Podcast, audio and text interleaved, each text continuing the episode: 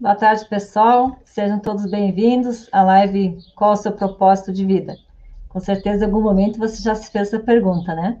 Então, eu sou a Simone Sandi, voluntária do IPC daqui de Caxias do Sul, e vou apresentar esse tema juntamente com a minha colega Bárbara Mai, que em seguida vai se apresentar. Mas agora, no momento, vamos apresentar primeiro o pessoal da equipe técnica, né? Que vai ajudar na transmissão dessa live. Então, primeiro a gente tem o professor Paulo Franco. Olá a todos. Obrigada, seu Paulo. Uh, o professor Jacir Mourão também vai nos ajudar. Boa tarde, pessoal. Tenham uma boa live para todos. E fico à vontade, pessoal, de colocar perguntas no chat. Você sabe que a gente é, direciona a live de acordo com as perguntas. Então, vocês que vão nos dar o, o tom aí com as suas contribuições. E agora, então, vou apresentar a professora Bárbara Maia, que ela é autora do curso Autolucidez Intermissiva, então, ela vai aproveitar esse curso dela para ampliar um pouco mais o qual o seu propósito de vida, para saber sobre o propósito de vida. Bom, bem-vinda, professora Bárbara Maia. Você gostaria de se apresentar? Olá, professora Simone, olá a todos. É, como acabei de ser apresentada, né? Meu nome é Bárbara Maia. É, eu sou pesquisadora, voluntária, professora da Conscienciologia desde 2011 e sou autora do curso Autolucidez Intermissiva, que é uma especialidade que eu acabei me aprofundando um pouco mais, que é da intermissiologia. A gente vai falar mais sobre isso daqui a pouquinho, mas que é que fala basicamente sobre essa temática, propósito de vida, projeto de vida, mas que a gente vai vai conversando aí ao longo da nossa live. Isso. Primeiramente, antes da gente aprofundar o assunto, a gente acha interessante falar um pouquinho da Consciologia, né? Para vocês entenderem quem somos nós. Muitos de vocês já está familiarizado com os assuntos, com as ideias, mas pode ser que algum de vocês é a primeira vez que nos vê, né? A Consciologia é a ciência que estuda a consciência e ela foi trazida como proposta pelo professor e médico Valdo Vieira, há muitos anos atrás, e ele trouxe junto com essa ciência a projeciologia, que é o estudo da projeção. Então, assim veio a primeira instituição conscienciocêntrica que se chama IIPC. Agora, hoje a gente está com quase 25 instituições, com várias especialidades de estudo, né? Mas o IIPC foi a primeira. E ele é Instituto Internacional de Projeciologia e Conscienciologia. Então, ele estuda a projeção da consciência. Então, a, consciência, para eu me fazer a pesquisa e eu me conhecer, a melhor ferramenta que eu tenho à minha disposição é a projeção da consciência. Então, para quem está ouvindo e não entende com esse termo, ele também é conhecido como projeção astral, ele também é conhecido como sonho lúcido, e tem pessoas que talvez ouviram, mas nunca se deteram a esse assunto, né? Aí eu convido a pensar naquele sonho que pareceu real, né? Não sei se alguns de vocês, eu acredito que muitos de vocês, acordaram de manhã com aquela sensação frustrante até porque estavam vivenciando uma, uma cena muito real e de repente acordaram de pijama lá e num cenário totalmente diferente. Então, isso seria a projeção da consciência. Então, a, a consciência sai do corpo, com o corpo que é a cópia, então ela nem nota que ela está projetada, experimenta, raciocina, ela interage com outras pessoas, outros ambientes, e depois ela volta para o corpo. Então, essa ferramenta é a melhor ferramenta para a gente conhecer, né, se conhecer como consciência. E o IPC também, ele é movido através de voluntariado, e o nosso voluntariado, ele é justamente para autopesquisa, né? A gente não paga nada para a instituição, a gente não recebe, mas a gente utiliza o voluntariado para focar na autopesquisa. E nisso também explica o curso da Bárbara. A Bárbara, eu também tenho um curso meu, é, a gente faz, identifica os nossos traços para pesquisar, nós reciclamos, é, superamos parte deles, porque a gente está sempre aprendendo, e desenvolvemos curso para poder uh, passar a nossa experiência para os alunos. Esse curso, pessoal, o da Bárbara, o meu ainda não está disponibilizado, porque eu tenho que gravar ainda, vocês podem encontrar na plataforma IPC+, né, que os monitores vão colocar um, um link aí no, no chat para vocês saberem um pouco mais sobre essa plataforma. É uma plataforma em que os interessados pagam um valor mensal e tem uh, uh, acesso né, a não só o curso da Bárbara, como outros cursos de pesquisadores, de voluntários que pesquisaram, fizeram suas reciclagens, parte das superações, né, porque a gente está ainda aprendendo, E vocês podem assistir quando quiserem, com o tema que quiserem. Então, dá uma olhadinha aí para investigar isso aí, tá bom? E tem uma outra coisa que a Conscienciologia é forte e eu gosto muito, que é o princípio das crenças, né? Não acredite em nada que a gente está falando aqui, o que a gente vai falar nessa próxima hora. Critique, coloque suas opiniões, coloque suas perguntas no chat para a gente poder desenvolver o tema. E depois tenha suas próprias experiências, né? Tenta colocar no prática o que a gente fala aqui.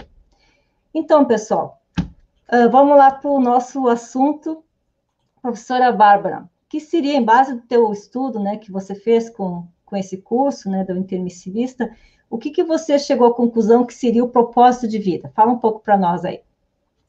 É, quando a gente fala propósito de vida, a gente está falando propósito, se vocês pesquisarem ou verem sinônimos, é sinônimo de objetivo, meta, né? Então, assim, quando a gente fala assim, ó, você tem um propósito de vida, seria você tem um objetivo, uma meta de vida. Só que essa pergunta, ela carece ser trazida com outras questões, né? Porque ela sozinha a gente fala assim, tá, mas objetivo em que sentido? Um objetivo profissional, um objetivo familiar, né? Ou um, ob um objetivo de desenvolvimento pessoal?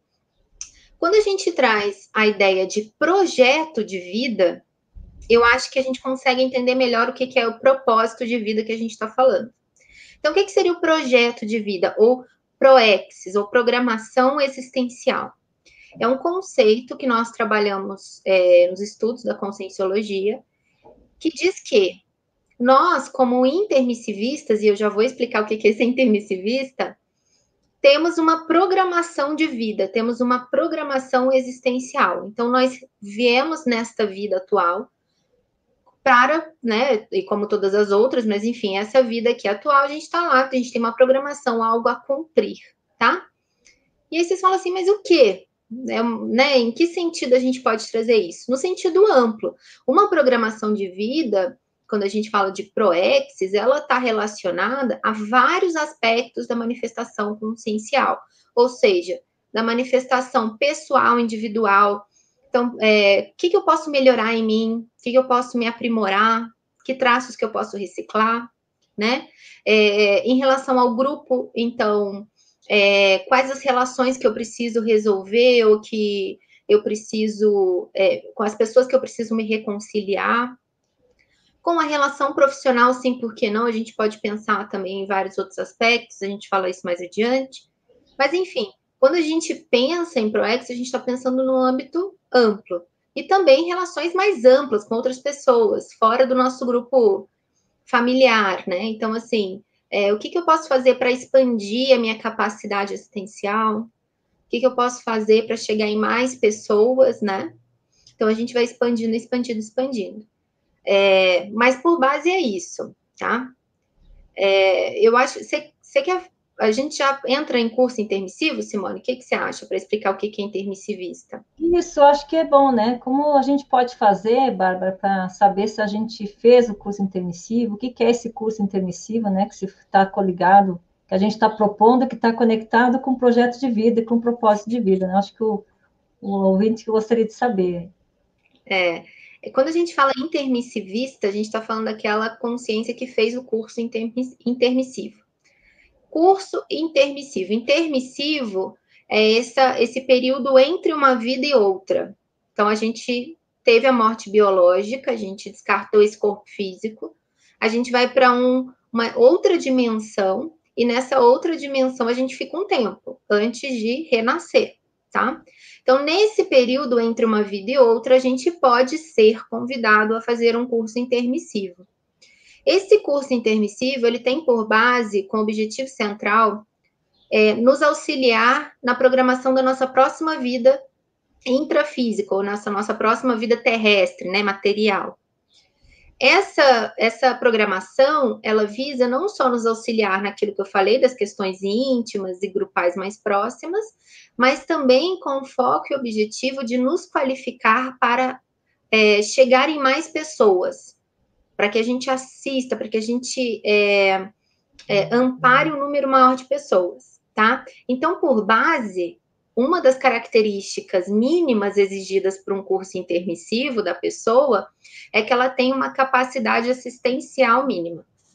Ou seja, ela consiga olhar um pouquinho para o lado e não só para o próprio umbigo o tempo todo. A gente ainda olha muito para o nosso umbigo, mas pelo menos em algum nível já esteja apto a olhar para o lado e ver as outras necessidades de outras pessoas e outras consciências e se interessar em auxiliar isso de alguma forma. Então. Para acrescentar ali, Bárbara, uh, acho que é bom deixar, deixar claro aí que para fazer o curso intermissivo, nós temos que estar lúcidos para o extrafísico, né?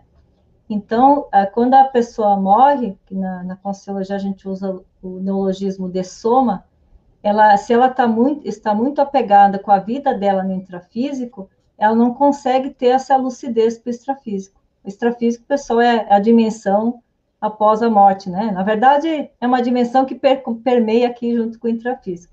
Só para explicar um pouquinho que a gente usa esse, esse termo extrafísico. Então, no extrafísico, quando ela, ela morre, que ela tem a dessoma e ela está ainda apegada à vida que deixou, ela não consegue ter essa lucidez para participar desse projeto que é do curso intermissivo. Então, é muito bom vocês estarem procurando essas informações aqui para poder abrir né, a mente, abrir o conhecimento e, e poder estar mais aberto, preparado para o que a gente chama de segunda morte, que é a segunda de soma. Né, a pessoa é, morre, ela é cortado o cordão de prata dela, esse vínculo com o corpo físico do corpo é, astral, psicossoma, né? E essas energias que ficam com o psicossoma, elas, elas vão ser uh, descartadas a partir do momento que a pessoa se permite a desvincular, desapegar com a vida que teve no intrafísico. Então, ela pode ali, a partir de então, participar desse curso intermissivo para poder fazer um, um preparar, né, para a próxima vida. É isso, Bárbara? Falei certo aí? É, eu só não tinha entrado nisso ainda porque a gente complexifica um pouco, mas assim, é por aí sim. É, quando a gente fala de segunda dessoma, só para explicar, pessoal, a gente fala assim, ó. É, dessoma, como a professora Simone explicou, é o descarte de um corpo, de um veículo. E a gente trabalha com um paradigma, que é o paradigma consciencial, que traz a teoria do holossoma, que é o conjunto de veículos. Então, basicamente é, nessa teoria, nós nos manifestamos através de vários veículos, e não só o nosso corpo físico. Então, a dessoma, ela também não se dá só no corpo físico, né? Essa dessoma do corpo físico, esse descarte do corpo físico, é o que a gente chama de primeira dessoma. E a segunda dessoma seria o descarte do corpo energético, né? Do nosso energossoma, que é essa, esse veículo que também que é permeado de informações sobre nós, né? Então, é, uma, uma necessidade para se participar do curso intermissivo é essa segunda dessoma, porque quando a gente é, descarta o nosso, né, esse nosso veículo energético, a gente está abrindo mão do, do apego à vida intrafísica, à última vida intrafísica que a gente teve. Então, essa é a relação, né? De lucidez, de maturidade. Porque, como eu disse, para o curso intermissivo, ele exige ali algumas características mesmo, que mínimas, para que você participe, para que o objetivo, que é é, esse desenvolvimento mais amplo da consciência em relação à assistência, ela seja possível, né? Certo, Bárbara. Então, ah, como você acha que a gente identifica o nosso projeto de vida? Então, isso daí é, é uma pergunta que todo mundo, quando começa a estudar, né, a pesquisar conscienciologia, faz. Ah, mas qual que é a minha ah, não propósito, mas qual que é a minha meu programação existencial, qual que é a minha programação de vida, qual que é a minha proex. Quando a gente pensa em qual é, a, é, o meu propósito, a gente teria que pensar, então, assim, ó, o que, que é o objetivo? Qual que é o meu objetivo final? Então, assim, ó, quando eu chegar lá no momento da minha dessoma, do descarte do meu corpo físico, o que que eu acho que é importante ter feito, ter realizado? Essa realização, ela, como eu disse, se dá em vários aspectos da nossa vida, da nossa existência, das nossas relações. Então, não é uma pergunta tão simples de ser respondida, porque ela carece de uma de um levantamento, de um planejamento mais amplo em relação a todas as nossas esferas, né, em relação a tudo isso no que a gente quer resolver. Então, vou dar um exemplo. eu, particularmente, como pessoa, eu tenho alguns traços que eu quero nessa vida trabalhar. Esse é um aspecto de um propósito que eu tenho. Então, antes de dessomar, eu quero ter, se não trabalhado totalmente, pelo menos minimizado consideravelmente esses traços. A gente pode pensar nas minhas relações grupo-kármicas, ou seja, nas minhas relações grupais, é, quais reconciliações eu devo, eu não posso deixar para amanhã, que eu tenho que fazer. Quando eu quero chegar no meu final dessa minha vida e eu quero ter é, me reconciliado com essas pessoas, eu quero que a minha relação com elas seja melhor. É, e a gente pode pensar em esferas mais amplas, por exemplo, é, de que forma ou quais características minhas como consciência podem servir como de contribuição para trabalhos assistenciais mais amplos. Então, no sentido assim, quais são os meus talentos? O que, que eu tenho que desenvolver melhor em mim para que eu tenha uma capacidade mais ampla de assistência? Para que quando eu chegue no final da minha vida, eu tenha feito trabalhos, né, é, que específicos que eu quero desenvolver. Ou, por exemplo, é, um livro é uma coisa que eu vejo que é fundamental para mim. Escrever um livro, publicar um livro sobre determinado assunto, essa é uma meta que, antes de eu chegar no final da minha vida, eu acho importante ter cumprido. Então, você vai levantando uma série de características e questões que são importantes de serem pensadas como propósito de vida, né? Só que para isso a gente precisa de uma linha, algo que nos direcione, ou senão a gente sai fazendo tudo, né? Ou senão a gente entra naquelas listas de 30 coisas para fazer antes dos 40 anos. Pule de paraquedas, plante uma árvore, né? E não é bem nosso objetivo aqui. Porque quando a gente fala de, pro, de, de proex, a gente está falando de uma coisa muito específica da consciência, muito particular, né? Uma programação ela é desenvolvida de acordo com as características daquela consciência, ela é personalíssima e intransferível. Então, é por isso que exige uma palavra que a gente usa muito aqui e que está no nosso paradigma consciencial, autopesquisa. E é autopesquisa constante, para que a gente consiga cada vez mais descobrir coisas sobre nós, para definir o que, que é prioritário e o que, que não é. Qual que é o momento de trabalhar determinadas coisas e quais são outros momentos que a gente pode deixar aquilo para, né? Não é prioritário agora, mas vai se tornar prioritário em algum momento. E depois, né, Bárbara, o intermissivista, não é porque ele fez o curso que ele tem garantia que vai conseguir cumprir o projeto de vida, né? Essa que é a questão, o, me, o meio, né, que a gente vive, a mesologia, ela é muito forte e até eh, um dos motivos que eu reforcei a questão do voluntariado, que a gente está junto para poder se ajudar na pesquisa, é justamente para sair um pouco dessa pressão do meio que, que é, tenta nos direcionar para outros valores, né? E para a gente ficar focado nesses valores que dos propósitos de vida que um intermissivista, né, eh, se, se comprometeu, é, é bem complicado. Então, aí, Bárbara, você gostaria de falar, assim, se todo intermissivista realmente sabe o que ele tem que fazer? Infelizmente, não, né? Como a professora Simone acabou de comentar, é, não é garantia, né? Porque você fez curso intermissivo que você vai conseguir ser completista em relação àquilo que você programou previamente. É, eu escrevi um verbete chamado intermissivista obnubilado, que fala um pouco dessa condição que é uma condição que eu vivenciei, né? Então, que é quando você é, admite ter feito um curso intermissivo, você tem ali uma certeza íntima de ter realizado esse curso. Porém, você entra no que a gente chama de porão existencial. O que é o porão existencial?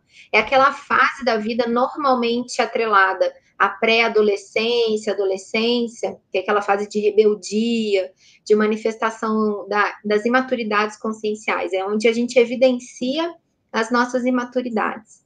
Cada um tem um porão de determinada intensidade, nível e período. Tem gente que não sai do porão, chega na, na adultidade ainda manifestando aquelas imaturidades. Tem gente que sai do porão é, depois de determinado período, mas depois de um período muito intenso. Então, né, existem períodos. O problema do porão, qual que é? Quando a gente está é, nesse porãozão e a gente está manifestando as nossas imaturidades, o nosso nível de lucidez cai muito. A gente fica com o nível de lucidez bem baixinho, né? Porque a gente está evidenciando no... aquilo que a gente tem de pior no, no nosso temperamento, nos nossos trafares, nas nossas escolhas. E algumas escolhas, elas tendem a ser mais sérias que outras. Eu acho que todo mundo aqui pode concordar com isso, né? dependendo das escolhas que a gente faz, alguns resultados são mais definitivos, são mais sérios do que outros.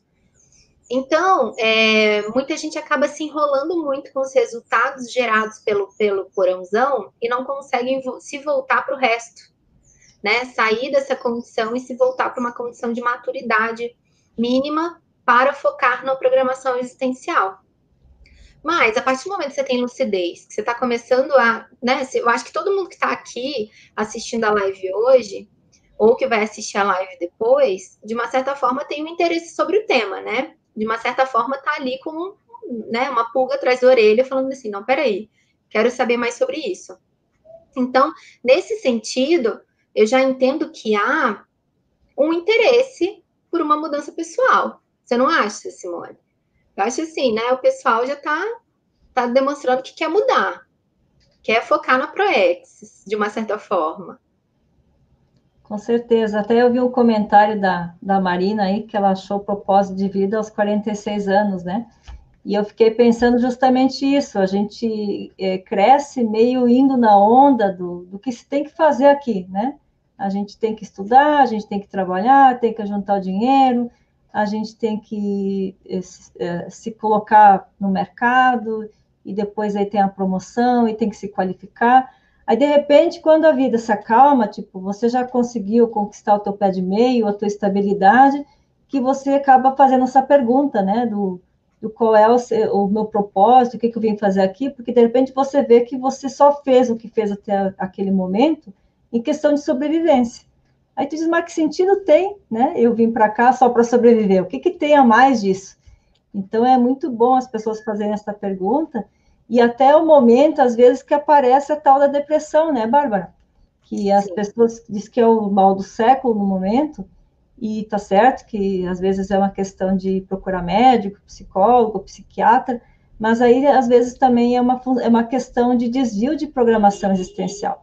Você gostaria de falar um pouco mais sobre isso, Bárbara? É muito bom. É realmente assim. É, existe uma condição que a gente chama de melancolia intrafísica, ou melim. A melim, ela é um indicativo de que há ali um, um incômodo existencial, né? E esse incômodo existencial normalmente está indicando um certo desvio de proexes, né? A pessoa tá, ela tá meio, não tá fazendo o que deveria, vamos botar assim, o que, o que deveria porque ela mesma se comprometeu com aquilo, tá, pessoal? Quando a gente fala de programação existencial, não é algo imposto a você. É algo que você, em conjunto ali, foi trabalhando e se comprometendo. Então, essa melancolia intrafísica, ela tem características muito similares à da depressão. Inclusive, a depressão, ela pode ter relação com a melancolia intrafísica, né? É, isso não quer dizer, gente, que vocês não precisem procurar o um médico ou ajuda profissional em caso de depressão, por favor. Procurem ajuda profissional. Porém, é, trabalhar as questões relativas à programação existencial. O que é trabalhar a questão relativa à programação existencial, pessoal? É trabalhar a si mesmo é trabalhar a si mesmo, a sua vida, começar a identificar as, o que é prioritário ser desenvolvido, o que, que não é, o que eu posso abrir mão, o que, que eu preciso desenvolver em mim, que mudanças eu preciso fazer na minha vida, nas minhas relações. Então, quando a gente começa a olhar para nossa existência, para nossa vida e para nós mesmos, porque esse processo de auto-pesquisa, de auto-investigação, não é algo comumente realizado. As pessoas não não se olham, as pessoas não se conhecem. Isso é muito curioso, porque eu acho que isso também, Simone, é o que leva um pouco do que você falou, da pessoa ela entrar num fluxo de robotização, de que ela vai, vai, vai crescer, vai, vai se multiplicar, né? Vai ter filhos, vai casar, vai trabalhar, criar os filhos, depois vai se aposentar, vai para a praia e pronto, acabou. Né? Isso é um nível de robotização. E isso está atrelado ao fato da pessoa se conhecer pouco. porque ela, ela entra num fluxo que é imposto a ela, e não que ela ela entende a, a importância daquilo para a própria manifestação existencial dela. Então, quando a gente passa a se conhecer mais, a gente passa a entender melhor aquilo que é prioritário para a gente, né? E aí, quando a gente faz esse movimento, a gente se sente mais empoderado, mais é, dono da nossa existência. E isso, é, isso em relação à melinha é fundamental, né? Aí a gente vai trabalhando essa melancolia intrafísica, né? E vai ajudando muito, inclusive, também nos casos de depressão, com o tratamento médico acompanhando, em conjunto, né? É bom a gente lembrar disso, porque senão a pessoa, às vezes, é, é caso mesmo de um remedinho, de algum calmante. Sim, né? sim. E, é interessante uh, você falar, Bárbara, que essa, essa depressão, quando é por desvio de programação e a questão da família, ela não aparece de uma hora para outra, né? E, de repente, uma pessoa tem uma sensação, uma, uma intuição, uma tendência a fazer alguma coisa, mas os pais, a família colocam pressão para fazer outra, e ela não consegue sustentar o que intimamente ela gostaria de fazer. E isso ela vai uh, abafando essas vontades e chega num ponto que ela se perdeu, né? Então, a autopesquisa realmente é o, é o fundamental. E até eu quero aproveitar para fazer uma divulgação, Bárbara, do curso Bases para Evolução, que vai acontecer a semana que vem, na terça e quinta. E por que, que eu estou colocando esse assunto agora? Justamente quando se fala em autopesquisa, né? O curso Base para Evolução, ele vai focar bastante na, por exemplo, por que que eu digo? Assim, você entra, na, tá na família, né? E você tem conflito com a família. Então, você começa a perguntar o porquê que está com aquela família. Como é que você tem que lidar com aquela família? Aí tem as pessoas, alguns integrantes da família, alguns amigos, que você não consegue lidar porque te vampiriza. Então, como é que você se, uh, se lida com as suas energias? Como é que você te protege? Como é que você ajuda o outro? Então, é assunto que entra grupo karma, vai entrar projeção de consciência, então uh, aprofunda esse aspecto de usar essa ferramenta para se conhecer, vai entrar com as energias, o padrão energético, como se manter equilibrado, como mexer com as energias. O curso intermissivo vai ser falado no curso também, né? Aquilo que a Bárbara falou vai ser aprofundado lá, programação existencial. Então, vocês veem que em dois dias, né, uma hora e meia cada dia, uh, vocês vão ter esses assuntos abordados que vai ajudar a, a, na autopesquisa de vocês. E aí está passando a divulgação e também tem, hoje à noite, às 8 horas, vai ser sorteado uma vaga, pessoal. Então é só vocês uh, se cadastrarem no link da vaga para o sorteio e, e, depois aí pelas 8 horas vai ser, vai, é um sorteio feito eletronicamente. Uh, vocês podem acompanhar o mesmo lugar que a cadastro, naquela hora ele vai aparecer o nome. Qualquer coisa a gente vai entrar em contato justamente pelo, o nome e o endereço que aparece, o telefone que aparece. Mas então, voltando aqui no nosso, o nosso assunto com a, a questão da programação, né, do desvio de ProEx. O que, que você acha, Bárbara, é, que se pode fazer para a pessoa se deu conta que ela se perdeu, ela não sabe mais aonde a ProEx começou, se, se ela perdeu, se passou, né? O que, que ela tem que fazer? Como ela pode retomar essa ProEx? O que, que tu acha que ela pode fazer? É, eu acho assim, ó, normalmente, é, quando a pessoa chega a esse ponto de falar assim, olha, percebi que eu não estou fazendo o que eu deveria, ou que né, eu não estou no lugar onde eu gostaria de estar, isso vem de uma crise. Normalmente, a pessoa entra em crise em algum motivo, por algum motivo, e isso gera esse incômodo e a pessoa se movimenta. Então, eu acho importante verificar qual que foi a fonte da crise, para começo de conversa. O que, que provocou essa crise? Vou dar um exemplo. A gente estava falando de melancolia intrafísica. Um, um, dos, assim, um dos dias que eu tive a maior crise de melancolia intrafísica para mim foi quando eu me formei em jornalismo. No dia que eu defendi a minha, a, a minha, a, meu trabalho final, né? E que falou assim: ah, parabéns, agora você é jornalista. Eu entrei em crise. Por quê? Eu achava que aquilo me traria um nível de satisfação que era aquele nível que eu estava procurando, que eu não sabia, né, que o que era exatamente, mas eu achava que aquilo me traria aquele nível de satisfação. E a partir do momento que terminou e eu vi que não era, eu entrei em crise. Eu tive, eu, eu foi um dia muito complicado assim. E hoje eu já identifico que eram outras questões minhas que eu queria desenvolver, o que eu queria encontrar, o que eu queria, né, é, me reconectar e que não que não estava acontecendo na época. Então, eu acho muito legal a gente verificar qual é a fonte da crise para a gente tentar identificar o que está por trás dessa crise, né? E assim, é, uma forma da gente se conectar com a nossa programação existencial é valorizando os nossos trafores. O que, que são trafores? São nossos traços força. É, por que eu digo isso, gente? Nossos traços força são aqueles traços nossos de personalidade que nos impulsionam. É aquilo que a gente tem de mais positivo, de mais maduro, que mais nos impulsiona no nosso processo evolutivo. E quando a gente fala de programação existencial, a gente está falando de uma programação que foi pautada nos nossos traços e principalmente nos nossos traços força.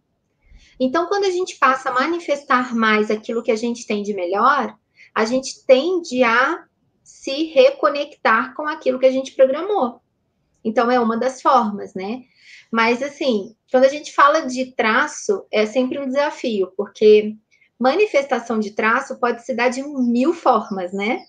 Então, eu sempre falo assim: o ideal é a gente verificar a forma mais assistencial de manifestar aquele determinado traço, né? Então, assim, qual que seria uma forma mais cosmoética? Essa palavra é uma palavra que a gente usa com muita frequência também, e que ela é uma palavra muito importante de qualificação mesmo. Cosmoética, quando a gente fala de uma ética que ela é cósmica, ou seja, ela é multidimensional, ela é ampla, e ela está sempre atrelada a o melhor para todos e não o melhor para mim, né? Ela é um, é um conceito que está atrelado a uma perspectiva de ganho geral e não só um ganho íntimo, egóico, né? Então, é sempre bom a gente verificar qual que é a forma mais cosmoética da gente manifestar os nossos traços. E junto com a cosmoética, a interassistência, né, Bárbara? Esse é o, é o, é o carro-chefe ali da, da, de uma programação existencial, projeto de vida, é nós nos ajudarmos, né? Porque tô, a gente está em processo de evolução, a gente precisa do outro para evoluir. E aqui vai entrar uma pergunta, Bárbara, da Essência Lab, que ela diz que, ou ele diz, desculpa, eu não identifiquei se é homem ou mulher, eu sinto muito qual é o meu propósito de vida na parte profissional, mas não tenho certeza qual é o objetivo kármico do meu casamento, né, a mulher. Agora vi a foto dela. É, também tô vendo. O objetivo kármico do meu casamento. Então aí entra a questão grupo karma que a gente falou antes, né, que as pessoas às vezes se perdem e não sabem como agir, e isso também entra na autopesquisa, mas vou deixar você aprofundar aí sobre a, a pergunta, a colocação dela. Tá. Eu só acho interessante a gente avaliar assim, ó. É, quando a gente fala de projeto de vida, a gente não está falando de projetos de vida, a gente está falando de um projeto de vida. Mas que esse um projeto de vida, ele traz uma multiplicidade de questões. Então, é, é muito legal que você saiba que na sua parte profissional isso atende ao seu projeto de vida, de uma certa forma, né? Mas, é, quando a gente fala de grupo karma, a coisa complica, porque ela não é tão simples, né? É, nada é simples, né, gente? Quando a gente fala de consciência, nada é simples. Mas, assim, é, as relações grupo kármicas, elas tendem a complicar mais. Então, por exemplo, você falou do seu casamento. A gente parte da hipótese de que se você é, conhecer uma pessoa a tal ponto de se afinizar com ela para se casar, provavelmente, quase certeza que não é a primeira vez que você está encontrando essa pessoa. Existe aí uma relação que é mais antiga, né?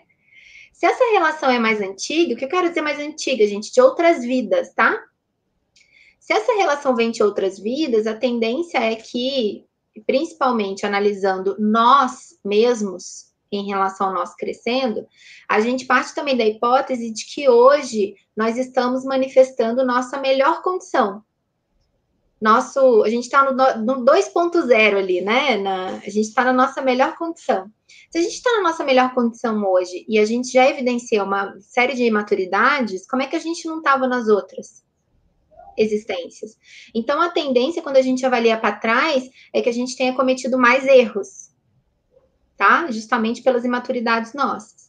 E aí, esses erros que a gente cometeu, eles, eles reverberam, né? Qualquer erro nosso reverbera. Se a gente comete um erro nessa, nessa vida, agora a gente vê, ele reverbera. às vezes ele ele vai reverberar no, no, na mãe, no pai ou no parceiro, né? E aí a gente vai vendo que, na verdade, a gente tem uma série de questões a serem resolvidas que não foram resolvidas no passado, né? E aí, às vezes, é nessas relações mais próximas que a gente tem mais oportunidade de resolver tá? Não sei qual é a questão do teu casamento, não vou entrar nessa, nesses detalhes para não te expor. Porém, eu acho que é válido você perguntar assim, ó. É, eu sinto, é, eu guardo mágoas ou eu tenho qualquer tipo de questão com o meu parceiro que vá gerar uma interprisão ou a nossa relação ela tende a auxiliar na evolução dos dois, dos dois, né? Tô falando que você tem que ficar com uma pessoa que não tá dando certo só porque você tem que se reconciliar. Nada disso, tá, pessoal? Só para esclarecer. Mas a gente também não pode fechar as portas totalmente.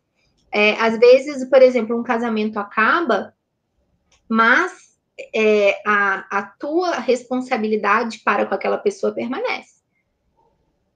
Estando juntos ou não. Então, é uma coisa para a gente pensar, né? É, e isso é a mesma coisa com amigos, porque família é mais fácil de ficar, porque família tem toda aquela pressão social para permanecer o vínculo. Agora tem pessoas que a gente tira mais rápido na, da nossa vida.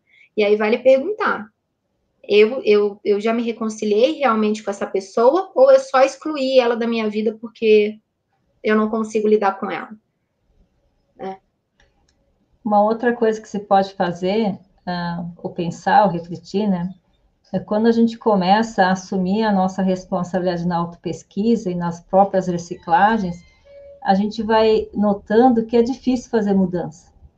E nesse difícil de fazer mudança, a gente para de, de esperar que o outro mude, porque esse é o mal do século, né? Não sei vocês, mas eu até ontem, até acessar as ideias da consulologia, era fácil acusar o pai, a mãe, o chefe, ou meu amigo, a minha situação da vida, ou porque eu não tinha isso, ou não tinha aquilo, porque fulano fez aquilo. É, eu não tinha esse, essa, essa, esse hábito de puxar a responsabilidade para mim. Então, assim, uh, num casamento, o que, que acontece? Pessoa, as pessoas, quando se encontram, elas estão afins, né? Depois elas vão, vão mudando. E aí tem essas expectativas que às vezes vai enchendo, vai cansando a relação. Então, uma outra coisa que tu pode pensar em fazer é uh, avaliar aquilo que você pode fazer diferente para ver se repercute diferente. Porque se a gente quer ter ações diferentes, a gente tem que agir diferente, né? Então, é uma ideia ali, que isso que a Bárbara falou, até eu li num livro, que a gente ser muito, despachar muito uh, fácil um parceiro, uh, a gente vai se encontrar de novo.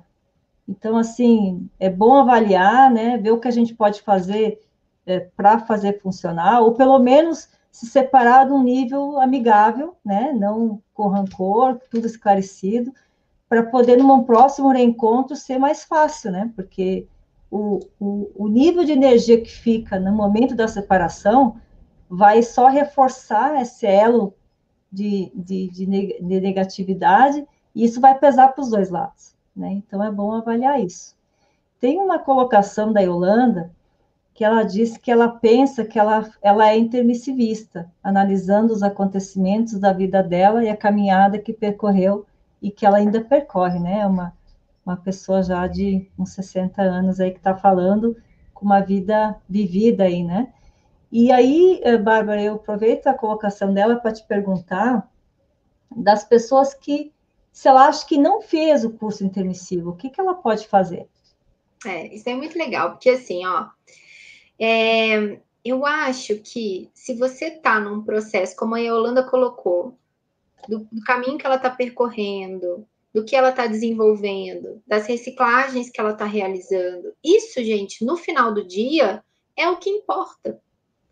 Então, assim, ah, eu acho que eu não fiz curso intermissivo, mas você está aqui estudando a consciência, você está aqui se é, é, fazendo o possível para se qualificar, para ficar uma pessoa de melhor convívio, para trabalhar seus traços, para se reconciliar com sua família. Gente, isso é o que importa, né? Não adianta nada eu ostentar um título de intermissivista e não fazer nada. E ao mesmo tempo, não adianta nada eu falar que eu não sou intermissivista como uma justificativa para ficar parado. Então, assim, ó, independente, fiz ou não curso intermissivo, se eu estou lúcida e madura para minha condição consciencial, então eu já posso fazer mudanças significativas. E se eu não fiz realmente o curso intermissivo e eu estou fazendo esse movimento, isso provavelmente me levará ao curso intermissivo na próxima, na minha próxima intermissão. Então, eu acho que é muito mais a condição do que a gente faz, tá? É, é, é, sempre interessante a gente avaliar a questão do curso intermissivo pela autorresponsabilização evolutiva. O que, que é isso? Se eu parto da hipótese, ou eu tenho uma certeza íntima que eu fiz o curso intermissivo, então isso me traz uma responsabilidade perante essa minha atual existência. Porque eu tive um investimento é, de outras consciências para que eu me aprimore, para que eu me desenvolva é, então, isso traz um nível de responsabilidade, e é uma responsabilidade que, se você está assumindo a intermissividade, você está assumindo essa responsabilidade. Então, acho que isso é, é a questão, né? Mas, não fez, isso daí, gente, na próxima faz agora. O que, que, eu, o que, que eu não posso deixar de fazer agora, nessa vida? Tendo feito curso intermissivo ou não. É, e a questão do propósito de vida. O que, que eu tenho que fazer, o que eu quero chegar na minha dessoma da atual existência, sabendo que eu cumpri, né? E o que é interessante também pensar se fez ou não curso intermissivo, uh, a pessoa às vezes está numa família e ela reclama que tudo acaba sobrando para ela, né? Que ela tem que resolver isso para a mãe, resolver aquilo para o pai, resolver aquilo não sei o quê, ou estoura o problema dela. Claro que aí ela tem que ver também se ela não está com o papel de controlador, de fazer os outros dependentes, aí vale para a auto-pesquisa de cada um, né? Mas também tem um aspecto que ela pode notar, que talvez ela seja a pessoa mais lúcida, né, para aquela situação que vai poder ajudar. Então, assim, sair desse papel de vítima, né, Bárbara, que achar que é tudo com ela, e se ver assim, ó, tem os amparadores que olha aquela família, tá com aquele problema, quem, que é, quem é que é a pessoa daquela família que vai ter maior, maiores condições de ajudar? daí ela assume um papel de mais responsabilidade, menos vitimizadora, e a, o problema até acaba ficando sendo um, um, pouco menor, né, Bárbara?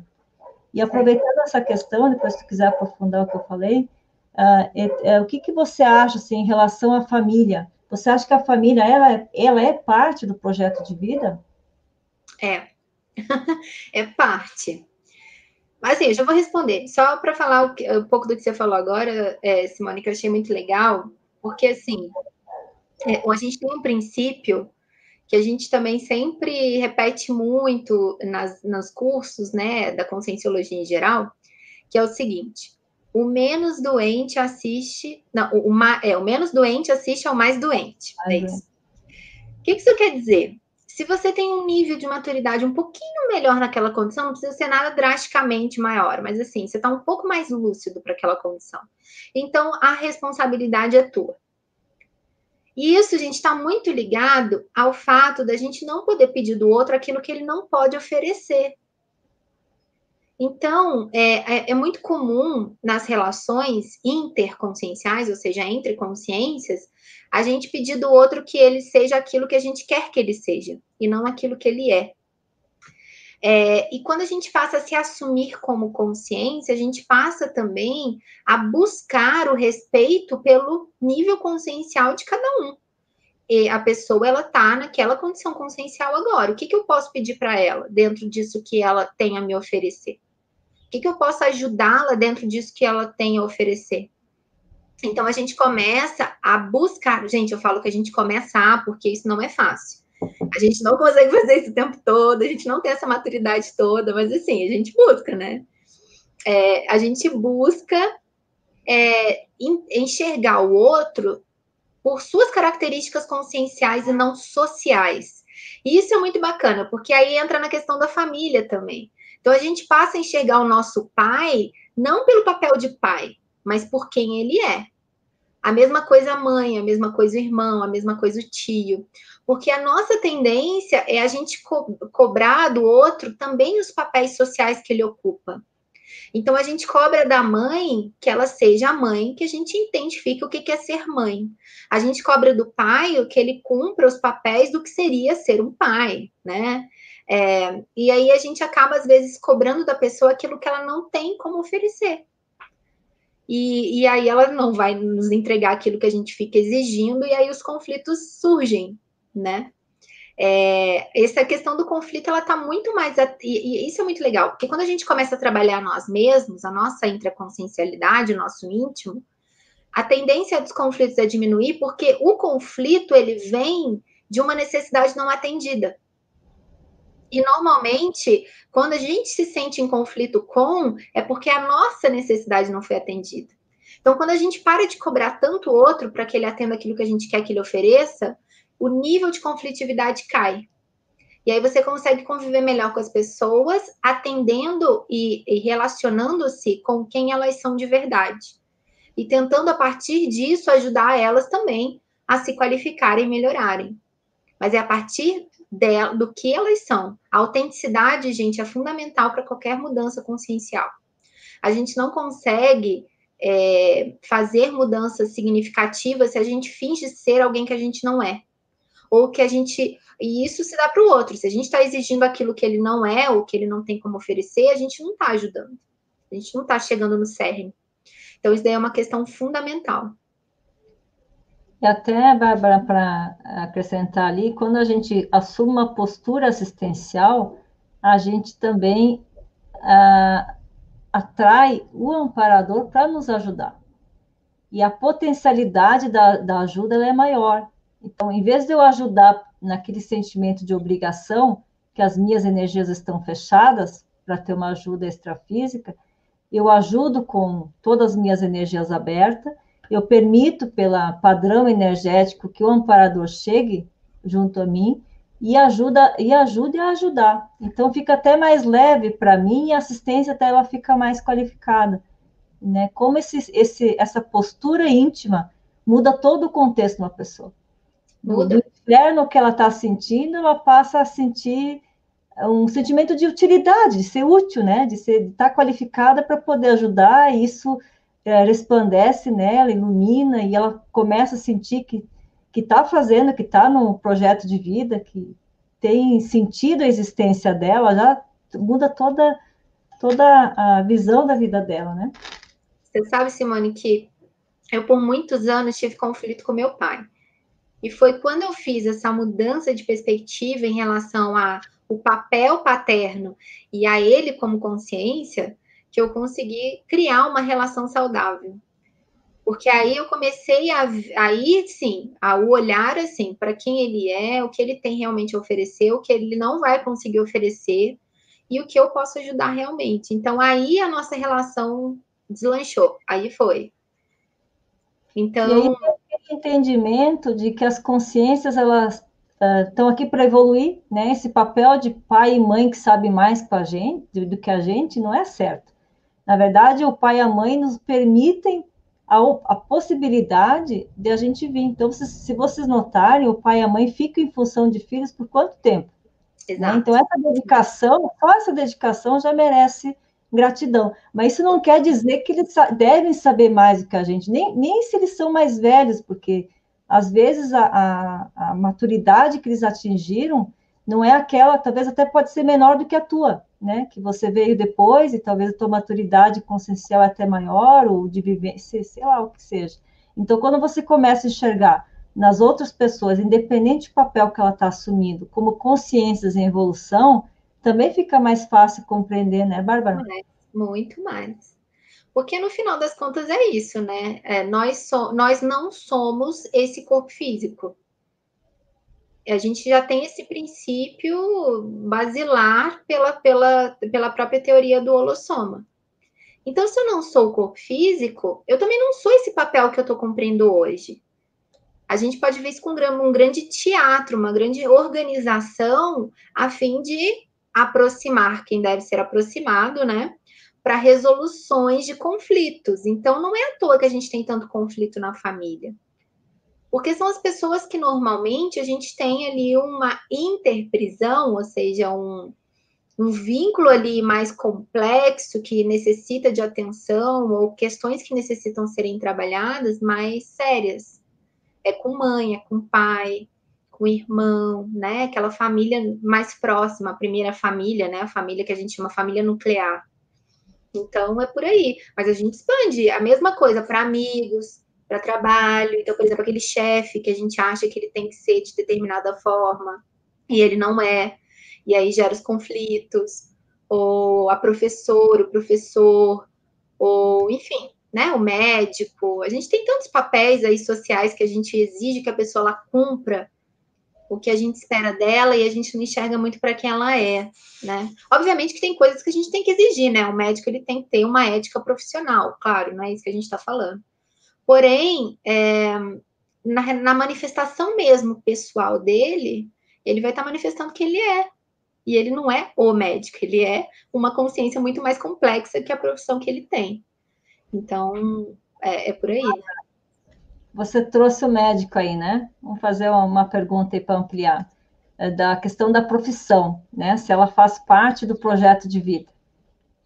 É, não necessariamente, tá? Muita gente confunde profissão com projeto de vida. E isso não é à toa. Por quê? Porque na nossa sociedade, a, o trabalho ele é central.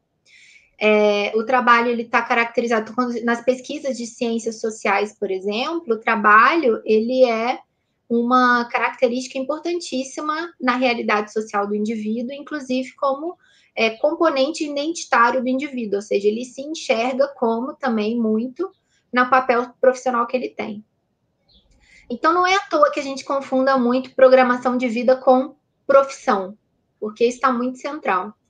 Porém, é, quando a gente pensa em programação de vida, a gente está falando dentro de um paradigma que é o paradigma consciencial. E o que, que o paradigma consciencial diz? Não só que a gente tem um holossoma, que eu já falei aqui, mas que a gente se manifesta multidimensionalmente. Ou seja, a nossa manifestação ela é em várias dimensões e não só numa única que é essa dimensão intrafísica. E que a gente já teve várias vidas e que a gente vai ter outras várias vidas. E que a nossa manifestação por ser holossomática, ela também se dá através das energias, através das projeções lúcidas que a professora Simone trouxe antes, né, das projeções conscienciais. Então a gente vai complexificando, a gente vai trazendo uma série de outras camadas para a gente pensar a programação de vida. Então, a programação de vida, ela é cumprida ou ela é realizada nessa dimensão aqui intrafísica, né? Com esse corpo físico. Porém, ela está atrelada a uma série de questões que são mais amplas. Então, por exemplo, é, as, as nossa, a nossa condição intraconsciencial e como a nossa realidade íntima é, reflete no todo, ou interfere no todo, né? como as nossas relações, elas não são relações que elas estão surgindo hoje, ela vem do passado. E ela vai persistir para o futuro, né? Se a gente não trabalhar, se a gente continuar alimentando essas interprisões. Ou quanto o meu desenvolvimento pessoal vai refletir na qualidade das minhas próximas intermissões ou da minha próxima vida. Então, quando a gente passa a expandir assim, a gente pensa, a gente começa a enxergar o trabalho como uma coisa muito pequena, né? Num momento muito pontual. É, não que ele não seja importante, ele é. Principalmente dependendo do trabalho que você escolhe. Então, por exemplo, se eu, se eu começo a trabalhar numa coisa que é muito antiética, que vai gerar ali muitas interprisões, que vai me gerar muitos problemas, isso também vai gerar problemas na minha programação existencial, né? É, então, é sempre inteligente a gente escolher profissões que, primeiro, nos deem uma base financeira é, né, um pouco mais sólida, para que a gente consiga não ter que passar a vida inteira trabalhando, né, focando só nisso. Porque existe uma fase da nossa vida que o trabalho ele toma um espaço muito grande. Então, se a gente pensa Seja em. ética, né, Bárbara? Desculpa, e que seja cosmética, ele chegar lá. Mas assim, é, o trabalho ele toma uma parte muito grande da nossa, da nossa vida. Então, se a gente acaba tendo uma necessidade financeira constante, o trabalho ele fica central por muito tempo. E aí a gente consegue pouco espaço para o resto, tá? Agora, é, ser cosmoético, que a Simone falou, é importantíssimo. Então, a gente precisa que o que a gente faça ele tem uma base assistencial, cosmoética, é mais inteligente. Se a gente pensa que programação existencial, ela é cosmoética, a programação de vida, ela é cosmoética. Então, o meu trabalho, ser cosmoética, eu, né, estar mais atrelada à minha programação de vida. Então, acho isso daí bem inteligente de se pensar também, né? Ótimo. Bárbara, nós estamos com cinco minutos para terminar. Eu ia te convidar para você falar um pouquinho do curso, né? Para o pessoal entender o que, que é esse curso da autolucidez intermissiva. E Sim. talvez deixar já o teu, as tuas considerações finais para a gente ir, ir, ir, se direcionando para o final. Então, pessoal, é, o curso Autolucidez Intermissiva, ele fala sobre essa condição do intermissivista, desde a chegada no período intermissivo, convite para o curso intermissivo, a realização do curso intermissivo, a posterior ressoma, então, com a programação de vida, a condição do intermissivista obnubilado, a gente fala também de Melim, a gente fala de retomada de Proexis, enfim, é, um pouco do que a gente falou aqui, só que de forma mais aprofundada, né? É, então, tá lá no IPC, são sete módulos, tá? Sete vídeos, na verdade, sete vídeos que estão no IPC, que é o curso, o curso todo. Então, você pode ir vendo aos poucos cada vídeo, e cada vídeo tem ali um, um tema central no curso, tá? E é isso, pessoal. Quero agradecer, quero agradecer a professora Simone por ter, é, por ter feito essa troca, essa conversa hoje, e agradecer a vocês também por terem assistido a live. Obrigada. E, pessoal, eu também quero, é, antes de me despedir, falar do, de novamente do BPE, tá? Do Bases para Evolução. Quem chegou depois talvez não viu, não viu a divulgação. Ele acontece terça e quinta-feira, das 19h30 às 21 horas, tá? E vai abordar tudo que a gente falou hoje de maneira concatenada, que vocês podem uh, se colocar, né, uh, se identificar, até que o professor vai dar os exemplos dele, eu também vou estar lá, então eu, vou estar de professora de apoio, e a professora vai ser a Odete, tá? Então eu conto com vocês aí para participar do curso, e agradeço a participação e contribuição de todos, né? Penso na questão do IPC+, breve, breve eu vou colocar o meu também lá, que o meu vai ser Sustentação de Evolução Pessoal, esse é o meu curso. Então, em alguns, alguns meses vai estar lá também. E agradeço a equipe, obrigado, pessoal, da, da transmissão aí, das perguntas e tudo mais. Muito obrigada, um ótimo fim de semana a todos.